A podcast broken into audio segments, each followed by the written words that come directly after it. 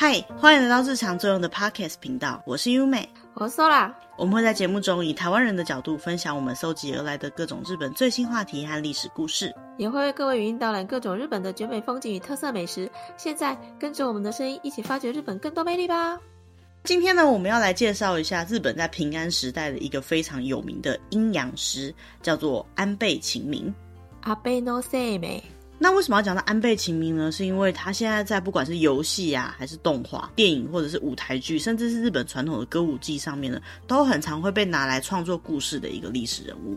嗯，他最有名的就是他的身份是阴阳师。嗯，什么是阴阳师？可能大家会听到这个词，可是有时候其实不太知道它其中的意思。那像我以前印象中，阴阳师就是感觉很像是道教的法师哦。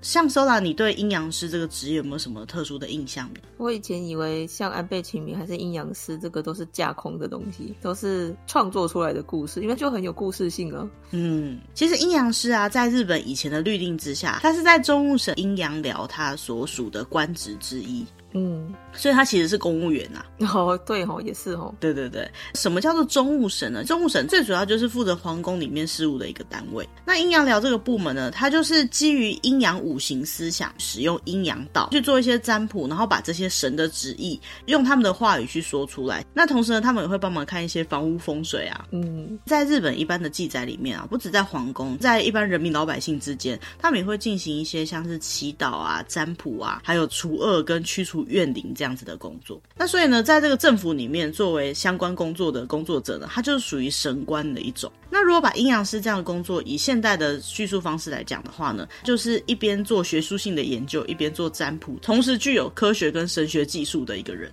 听起来是两个极端。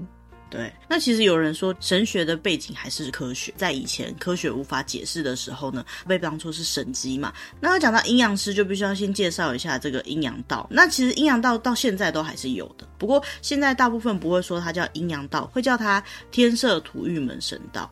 它就是安倍所继承的阴阳道为原型去创始的一个神道。那在江户时期呢，当时安倍是主要的传承者土御门太辅呢，去提倡然后创始了这个神道。最主要的思想的根本呢，就是所谓的阴阳五行思想。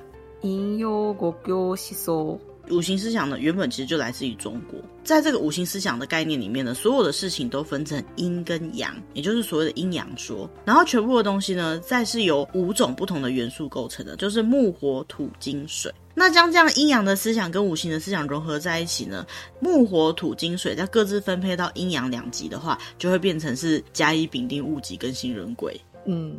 它跟中国原本就有信仰的阴阳五行思想有点不一样的地方是，它还融合了当时在日本佛教、道教、神道教还有修验道的各种不同要素，再加上当时他们所拥有的天文学、力学、易学，还有包括啊计时等等的这种知识。嗯，今天我们要讲的安倍晴明，他就有蛮多利用他所知道的知识去拯救了很多民众的这种传奇故事。嗯。其实阴阳师啊，它的根源不是来自于安倍晴明，在它出现之前呢，就有阴阳师了。它的开始呢，大概是在日本的飞鸟时代，阴阳五行思想呢，就从中国大陆经由朝鲜半岛的西边呢，传到了日本。所以一开始对日本的影响力是没有很大的。可是因为那之后呢，还有很多的知识从中国跟其他地方传到日本来，就来自于当时的韩国那一带的百济那边的和尚呢，把天文学、力学跟这些思想呢，交给圣德太子以及他相关的一些有影响力的官员，慢慢的把这些思想扩大普及到整个日本。嗯，阴阳师这个字呢，开始有被使用，并且有被记录呢，大概是在西元六百八十五年左右。之后又过了三十年，才在他们的律法当中设立了一个小小的单位，就是我们刚刚讲在中务省里面的阴阳寮这样子的部门。嗯，那因为在奈良平安时代那个时候呢，贵族之间的争斗很多，所以有很多的人呢，可能就这样无辜枉死，然后其他人就害怕他们会变成怨灵，会引起一些灾害啊、疾病啊之类的，所以呢，这些负责占卜吉凶跟祈祷的需求就变多了。也就是因为这样，所以阴阳师就在这个时代开始变得有名起来了。嗯。什么是阴阳师呢？其实就是把中国那边传过来的五行思想为根本，再加上自己知道的一些天文啊、佛道啊、神学啊，发展出来阴阳道，并且使用这个阴阳道去做各种不同的工作的一些专家。嗯，像是我们今天要讲的这个安倍晴明，他也不是阴阳师的工作里面每一个领域他都非常厉害。那他最厉害的地方呢，听说就是镇压这些怨灵、除恶等等的这些工作呢。本来还有另外一个职业在做的，叫做咒禁师。那你在阴阳寮里面工作的阴阳师来讲，如果以比较狭义来说的话，他就是负责做占卜吉凶、看风水这样子的工作。嗯。但是如果比较广义来说的话，所有做这些专门的工作的人呢，比如说像是天文博士、阴阳博士、阴阳师啊、力博士跟科漏博士等等，这些有专业技术的人都是广义的阴阳师。嗯，就是有点像是我们现在的中研院里面各种不同专业的人士。嗯、再来就是阴阳师的话呢，他基本上是一个官职，所以在以前这种律令是非常严格的时代来讲，被认可为是阴阳师的人以外呢，是没有办法去学习阴阳道的。嗯，以现在的例子来讲呢，是一种需要资格的国家公务员。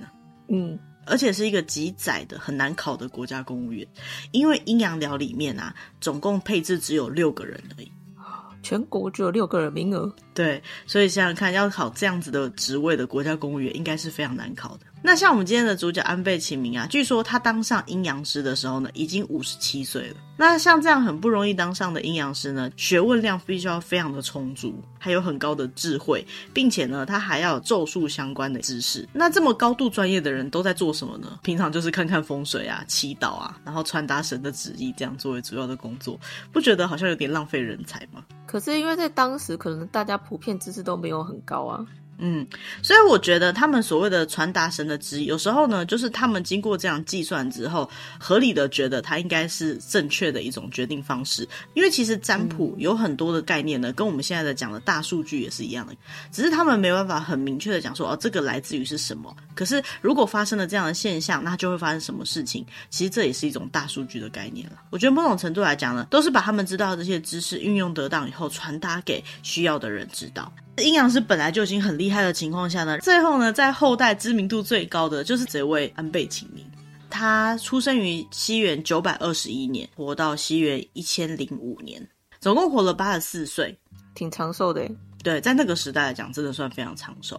他的名字这个晴明呢，我们会念作 Say 美。这个是音读，那日文里面应该还有训读的读法，念作哈鲁阿基或者是哈雷阿基拉之类的。到底是怎么念呢？现在已经无从考证了。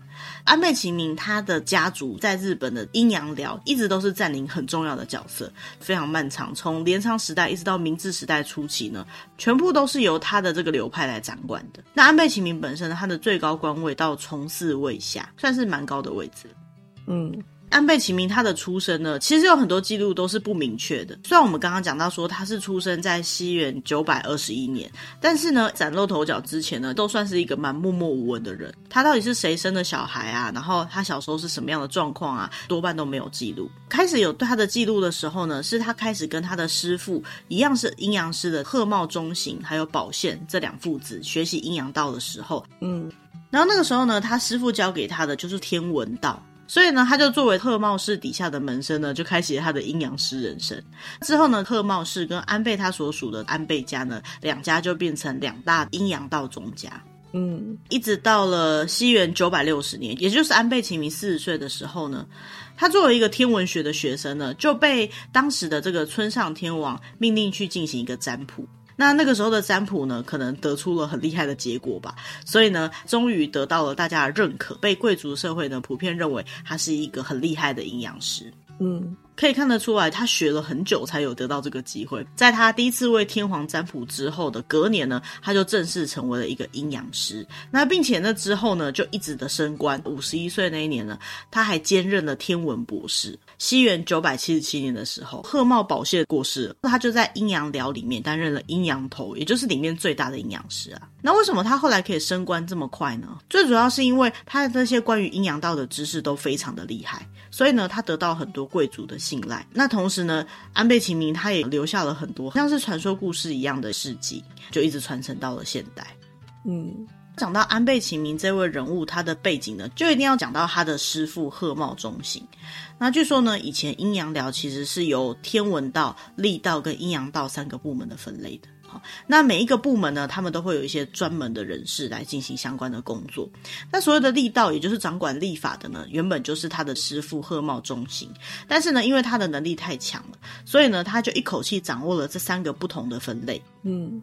那为什么安倍晴明可以得到贺茂中行的传承呢？是因为安倍晴明本来就是他的弟子。那安倍晴明小时候呢，是贺茂中行的随从。当他在晚上需要在外面行走的时候呢，安倍晴明就是负责告诉他说哪里可能会有鬼。嗯，小时候就可以看到鬼的安倍晴明了，就算是一个天才型的人物了。所以呢，他的师傅贺茂中行就决定要把所有的关于阴阳道的知识全部都交给安倍晴明。嗯，安倍晴明之所以会被称作是天才，有一个方面来讲是他本身的能力就很强。那另外一个部分呢，也是他得到了师傅所有的传承。那他这个师傅呢，本身就是阴阳道上面的所有的知识呢，都知道的一个超强师傅。嗯。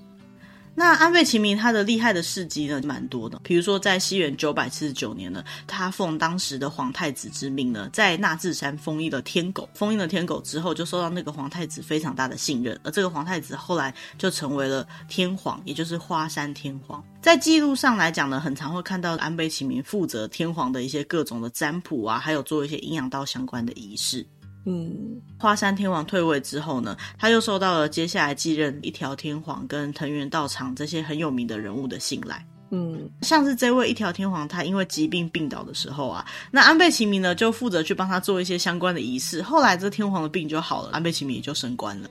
或者是说，在西元一千零四年的时候呢，有一个非常严重的干旱，安倍晴明呢就负责去祈雨，做了一个叫五龙祭的祭祀活动之后呢，雨就下下来了。所以呢，一条天皇就觉得安倍晴明的功力是真的啊，还赐给他一些东西，证明他是受到天皇信任的这种高度的荣耀。嗯。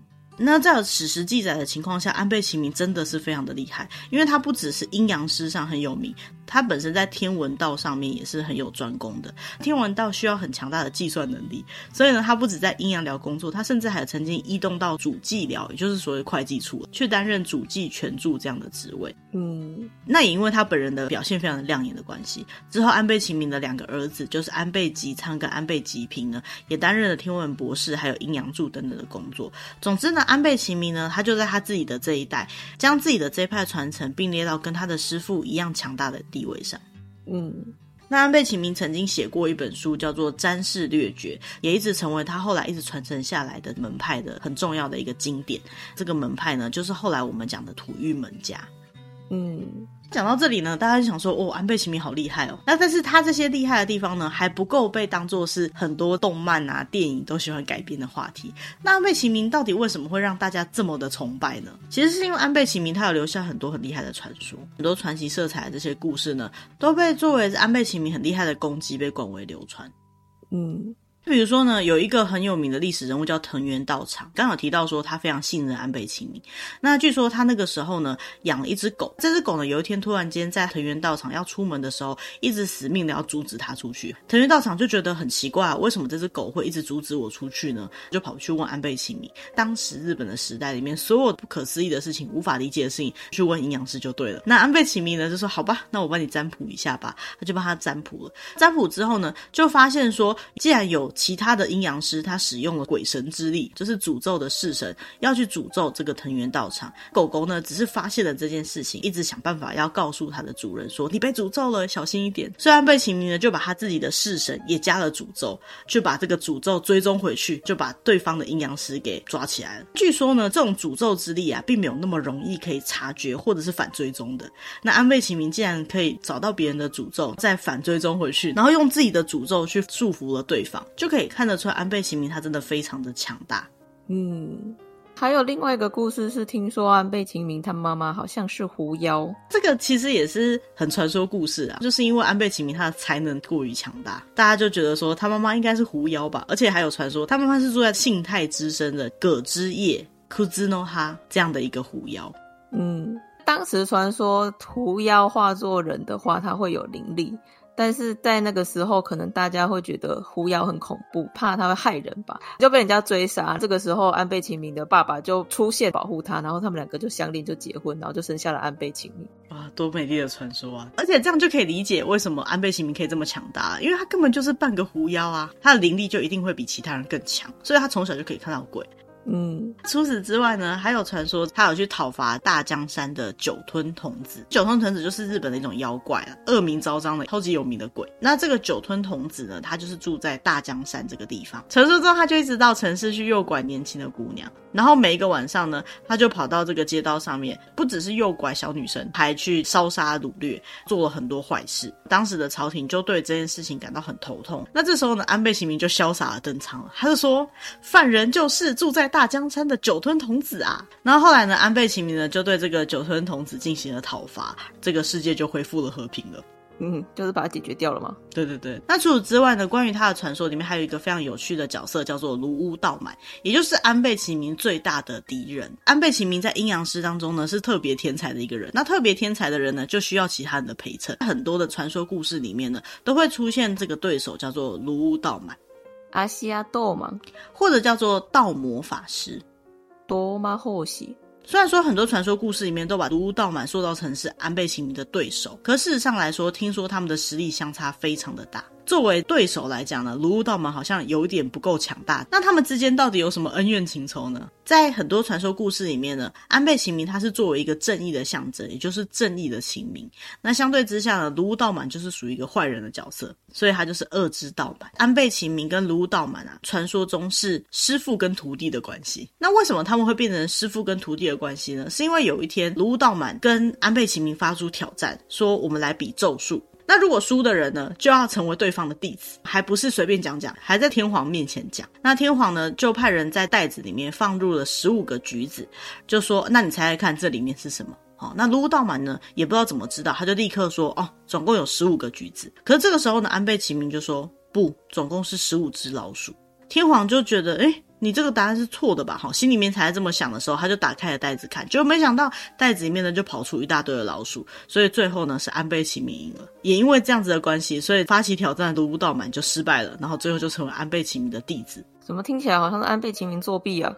对，可是真的出来的是老鼠啊！到底怎么变的，没有人知道。那除了这个以外呢，还有另外一个跟卢道满有关系的故事，就是前面讲到藤原道长的狗狗，他发现藤原道长好像被诅咒了。那安倍晴明不是利用反追踪之术，就查到了到底是谁诅咒他，就直接把对方下咒的阴阳师给打翻了嘛。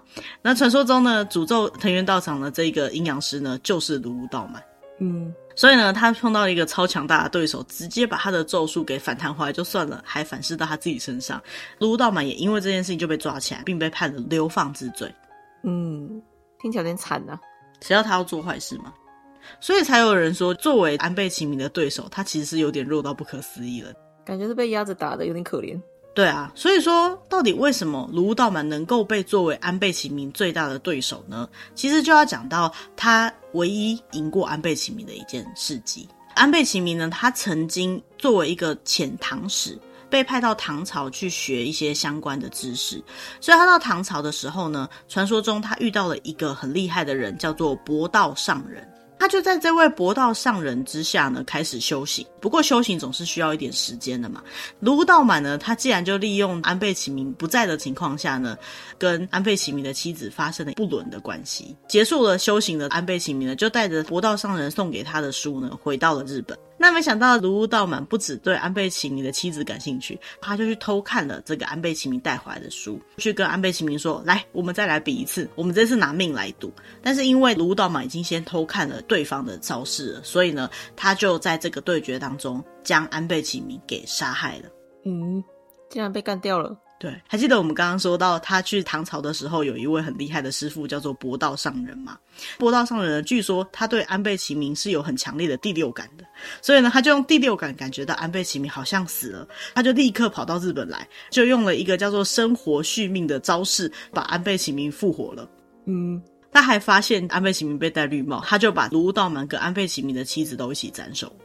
之后呢，安倍晴明就这样复归了，并且呢，他带着这个博道上人传承给他的书呢，继续发扬光大了。所以呢，其实讲起来，这个卢道满啊，他虽然说跟安倍晴明能力差很多，不管是要作弊还是要偷吃布都没有成功，但是每一次都输了他呢，到最后他却是唯一成功杀害了安倍晴明的人。所以呢，在历史上才会把他当做是安倍晴明最大的对手。嗯。这样讲起来，安倍晴明其实在这个对决当中，最后啦是复活了，他师父救回他了。那他实际上是怎么过世的呢？据说好像没有一个很明确的情报说他到底是在哪里，然后怎么过世的。那也因为这样的关系，所以现在呢，说是安倍晴明的坟墓的地方呢，其实有好几个，比如像京都的岚山有一个，爱知的冈崎那里有一个。但是不管怎么样，留下了这么多传说故事，并且呢，实际上有这么多神奇的事迹的安倍晴明，在平安时代呢，也算是一个非常特别的存在。嗯，好，那介绍完安倍晴明的人生之后呢，我们就要来讲讲安倍晴明厉害的招式了。那首先必须要介绍的就是阴阳师的式神。那我们刚好提到说，传统的阴阳师其实他们的能力呢，就是占卜跟看看风水而已。可是呢，因为安倍晴明把阴阳师拉到一个新的等级，所以阴阳师呢必须还要消灾除恶，然后退治怨灵。这些怨灵呢其实都很凶猛，所以他就必须要用各种式神啊、招式等等的。阴阳师为什么可以在现在电影之类作品里面非常喜欢用的素材呢？就是因为他常常会有用术士去打鬼这样子的能力，整个场面看起来就很壮观。对，很有画面性。那阴阳师他们到底使用什么样的式神呢？其实所谓的式神，就是听从阴阳师号令的一些鬼或神。最主要是因为阴阳师会使用一些术法，可以操控鬼神。所谓的鬼神呢，其实就是一些荒神或者是一些妖怪的转化，也有说像是幽灵这样子的东西。鬼神呢，它也是一种可以看出人心的恶念或者是善念具体化的表现。根据不同的文献记载呢，这些鬼神也会被叫做是鬼或者是式神等等的。如果以这样的名字来讲，很多人就会觉得，嗯、很熟悉。有些动画里面就有出现这些名字了。什么样的鬼神会被召唤呢？其实根据阴阳师的能力来决定的。阴阳师的能力大的话呢，他就有可能会召唤出更厉害的鬼神。那阴阳师如果没有什么能力的话，他可能就会召唤出一些比较小的式神。式神的存在是一般人，就是我像我们这样的普通人，麻瓜是看不到的。有实际的形体之后呢，麻瓜就看得到了。嗯，为了让麻瓜看见，证明他不是在胡乱的。对对对对对。那这些式神呢，根据他的实际上的样子，嗯、或者是他施法的过程呢，可以分类为几种不同的形态。比如说，有一种叫做思业式神，思是思考的思，业务的业，就是阴阳师呢，他把自己的想法。具现化之后创造出来的式神，那这些失业式神呢，它的形态通常是可以自由的变化的，但是要能够变成怎么样，或者是能不能变化呢，也要看阴阳师他的能力。如果阴阳师的能力呢比较弱的话，做出一个强大的式神还是比较困难的。所以这个失业式神呢，基本上是可以很显著的判断出阴阳师实力的一种式神。嗯，你看他是要从无到有吗？对，拟画出来的。那再来第二种式神呢，叫做拟人式神。那拟人式神呢，就是一般我们比较常看到这种模样了，就是说他会剪一个纸型的人，或者是草扎一个人偶，然后阴阳师再将自己的灵力呢灌注到这个人偶上面。因为这样的表现方式通常来讲是比较好呈现的，所以呢，像我们现在看到的日剧啊、电影啊、舞台剧里面呢，都比较容易出现像这样的式神。那因为它是一个人形的样子，所以对于这样的表现呢，就会比较容易一些。如果可以创造出他能够自由思考的式神的话，就是属于比较高位的式神，叫做上位式神。那如果他自己不会思考，是比较笨拙的，没有行为能力的，那这个呢就是属于下位式神，就是比较低阶的式神，比较像是傀儡型的。对，所以呢，就是有没有 AI 的概念呢？如果有 AI 就比较厉害，没有 AI 就比较不厉害。嗯。那阴阳师在使用这样子的拟人式神呢，根据阴阳师他本身的能力跟他使用的方式呢，还可以把它变成各种不同的形态，不只是人形，比如说变成鸟兽啊这样子的模式。嗯，那因为这个拟人式神是最容易表现的嘛，所以在一些故事里面啊，或者是说在进行仪式的时候呢，它都是使用频度最高的一种式神。嗯，那下一个要介绍的式神呢，叫做恶行法式神。这个式神呢，比较特别的一点就是。通常来讲，阴阳师在打击犯罪的时候，就是打倒那些有做一些坏事的怨灵的时候，他就会问他们说：“你要不要服从我？愿意服从这些式神，或者是被迫服从的这些式神呢？最后就会成为这个阴阳师能够操纵的一个灵。那这个灵呢，就会变成恶行法式神。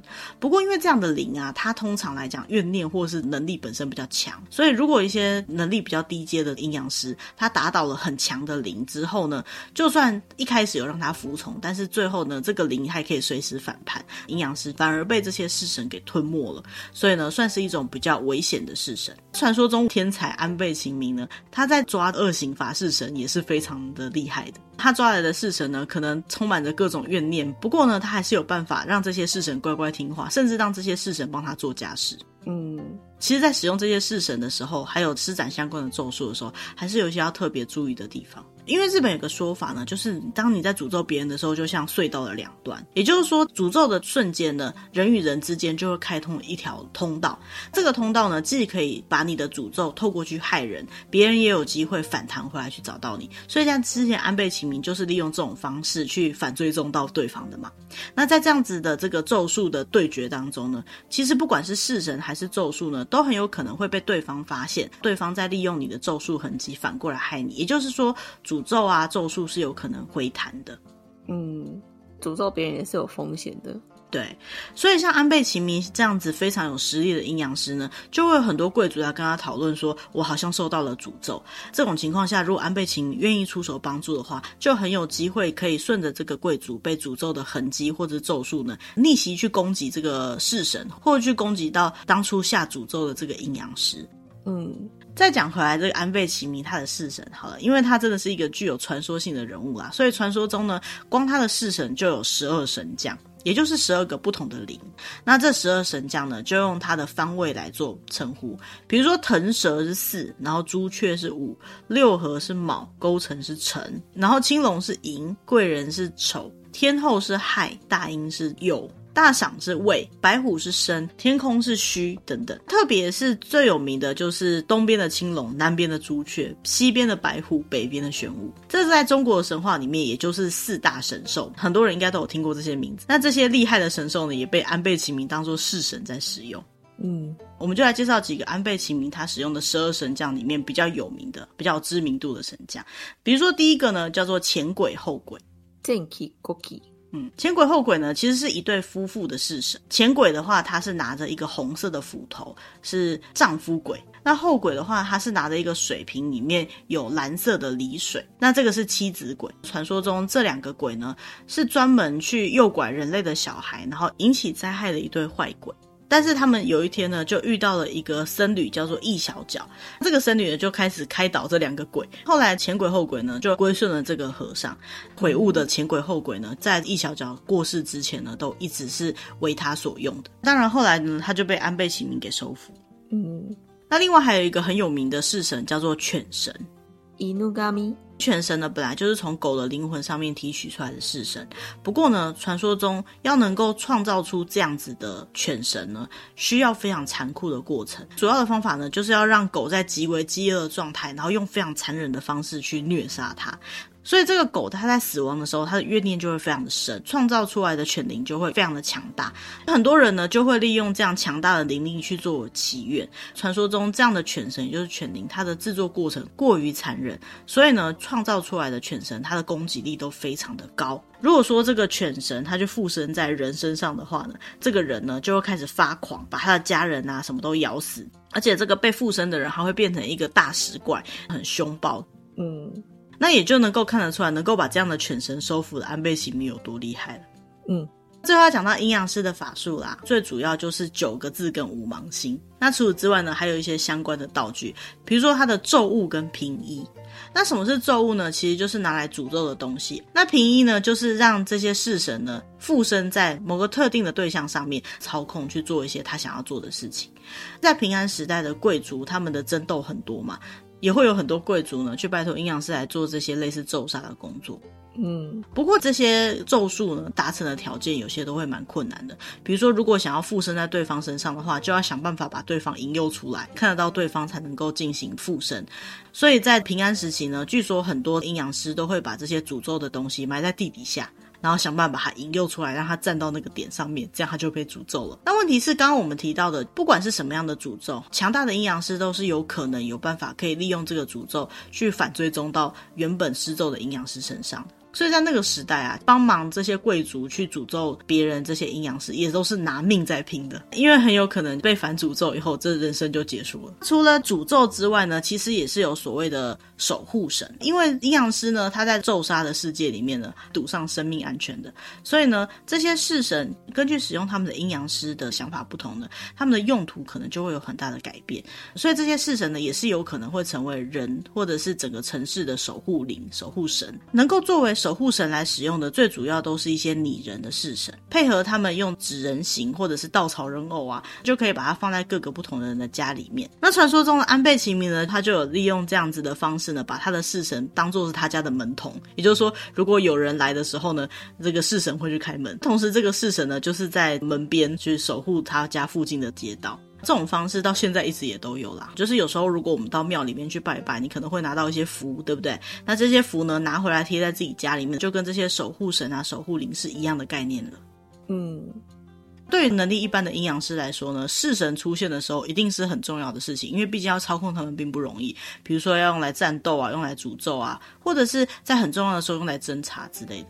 可是对于超强大的阴阳师安倍晴明来说呢，这些式神的操控呢，就是易如反掌的事情了。所以他也很常叫他的式神们去帮忙做个家事啊，跑跑腿啊。而且啊，他还理解教育训练的重要性。很多式神一开始其实也都不会做家事的，所以安倍晴明呢，还会认真的教他们怎么做家是，那些恶灵啊、怨灵啊，被他们收服之后，成为他的式神，拿去战斗也就算了，被他叫去扫厕所啊、擦地板啊、去开门啊、去跑腿啊，用想的就觉得蛮好笑的，真的是用好用满呢。对。那不过这就要讲到说，不是大家都可以接受这些式神在身边晃来晃去的这种感觉。像是安倍晴明他老婆就非常的害怕式神，所以安倍晴明还特别盖了一间别的小屋，让他的式神呢偷偷的住在里面。最后呢，就要讲到对阴阳师来讲非常重要的九个字。那这一集听到这里呢，如果可以把这九个字记起来，危机的时候喊出来，或许可以帮到你。这九个字呢，就是阴阳师的护身术，也就是临兵斗者皆阵列前行。临兵斗下开阵列在人。阴阳师的世界里面，这就叫做九字，这就像是一般在念的那些法术一样。这九个字念出来呢，它就有一定的效果，可以去做到除灾啊、祈愿战胜啊、加强一些正面效果啊。那如果边喊这几个字边比十字的话呢，可能还会有特殊的防卫的效果，并且呢，在这个九个字以外呢，如果你可以再多加一个特定的字的话，它就会有一些特定的功能。比如说呢，你可以念临兵斗者皆阵列前行破，那这个法术呢，就可以有一个破门而出的效果，就看你当时的需求来改变。嗯，要加强这个文字的方式呢，除了我们刚刚讲笔识字以外呢，还可以结个手印啊，用这个手指当剑在空中描绘等等的方式呢，就跟我们想象中的道长们在施法的时候的动作呢，是蛮接近的啦。那除此之外，这个九个字呢，别名叫做斗马。传说中呢，这个斗马这个名字呢，就来自于安倍晴明的对手。卢屋道满，嗯，除了这个斗蟒之外呢，就有它相对的叫做赛蟒。其实这个赛蟒斗蟒呢，就是当时的阴阳道一直流传到现在一个很有名的法术。那赛蟒是什么呢？赛蟒就是那个五芒星。国波赛。又被称为是晴明文，五芒星在不管是西洋还是我们东洋的世界里面呢，都好像是一个非常有能量的印记。那这个五芒星呢，因为它有五个顶点，好，所以这样的图案呢，就好像是阴阳道里面的五行。再将这个五行的五个顶点连接起来呢，就是五行之间相生相克的概念。所以呢，不管是画五芒星的时候，或者是把五芒星画出来以后，带着这个五芒星在路上走呢，都可以有消灾除恶、清净身心这样的效果。嗯，那安倍晴明他本人在制作一些祈祷的符咒的时候呢，也会在上面画上 “say” 嘛，就是这个五芒星的图案。因为他常常用的关系，所以呢，也有些人会把这个五芒星就称为是晴明文，或者是晴明桔梗，然后再配合上刚刚讲的透芒的九字呢，所以 “say 芒透芒”也有人会称为是晴明九字。同时呢，这个晴明文也被安倍晴明当做是他的家文。嗯。京都有一个很有名的晴明神社，御守啊、护身符等等，上面呢就很常会出现这个五芒星的图案。嗯，所以现在在很多我们刚刚提到的漫画、游戏里面，如果出现五芒星的话呢，就很常会是跟阴阳道或者是跟安倍晴明这个角色有很大的关系。嗯，那今天一整集呢，我们介绍了安倍晴明这个人物，跟他背后阴阳道整个历史跟他的相关的概念。我觉得比较特别的一点就是，其实也不知道这个咒术是不是真的有。不过在过去那个年代，很多人他可能会因为不明的原因而死亡。那人与人之间呢，多少都会有很多的纷争，所以这些纷争呢，局限在这些生离死别上面呢，就多了很多传说的色彩。那说到你相信有这种诅咒吗？诅咒总是不好的嘛，所以宁可信其有喽。那可是我们也没办法去预防这些诅咒，毕竟我们身边也没有什么阴阳师可以帮我们反追踪，对不对？但是我们可以从自己做起啊，不要有害人的心，自然就不会有人来害你。哦，对，不要树敌啦。那以前的人可能就常常树敌，所以才会有这种需要到处去诅咒别人的需求。那所以这样讲起来，阴阳师也是在那个时候的一个亮点产业。嗯，虽然说今天的内容都没有提到，或许下次有机会可以介绍。但是呢，在这个阴阳师的思想里面呢，还有一个很重要的概念叫做言灵，就是说你所讲的话都是具有一定的魔力跟效果的。那我非常喜欢这样子的概念，我一定是一个没有法力的人嘛，我就是个麻瓜。但是呢，我可以借由语言文字的力量，让大家有机会可以了解这个人。那或许在了解这个人的背后呢，或许有些人他可以因为这样子，呃，害怕这些相关的诅咒，所以就像 Sola 讲的，从此之后呢，我们就成为一个正面向上的人。这样子的话呢，也算是语言的力量。不管是哪一个呢，我觉得每个人说出来的话呢，都有一定程度的影响力。所以我还蛮相信所谓的言灵的这种概念。那说不定以后呢，有机会可以特别跟大家介绍一下这个观念。摒除了传说的色彩呢，可能有很多东西甚至是会有科学的根据。毕竟他们有可能是因为观测或者是什么得到的占卜的结果嘛。所以呢，我觉得这些内容不止传说故事非常的有趣，有时候呢也还蛮有教育意义的。嗯，劝人向善。对啊。那以上呢，就是今天这一集针对平安时代的天才阴阳师安倍晴明的介绍。那希望大家会喜欢我们准备的内容。那如果你有什么想听到的内容呢，也欢迎利用我们节目的留言功能，或者是用 email 的方式跟我们联络。嗯，那我们接下来呢，也会定期上传新的集数，跟找类似像这样子我们觉得蛮有趣用的话题。喜欢我们的节目的话，也不要忘记把我们的节目分享给可能你会喜欢这样的主题的朋友，说不定可以成为你们之间的共同话题。嗯。那今天就到这边谢谢大家拜拜。拜拜。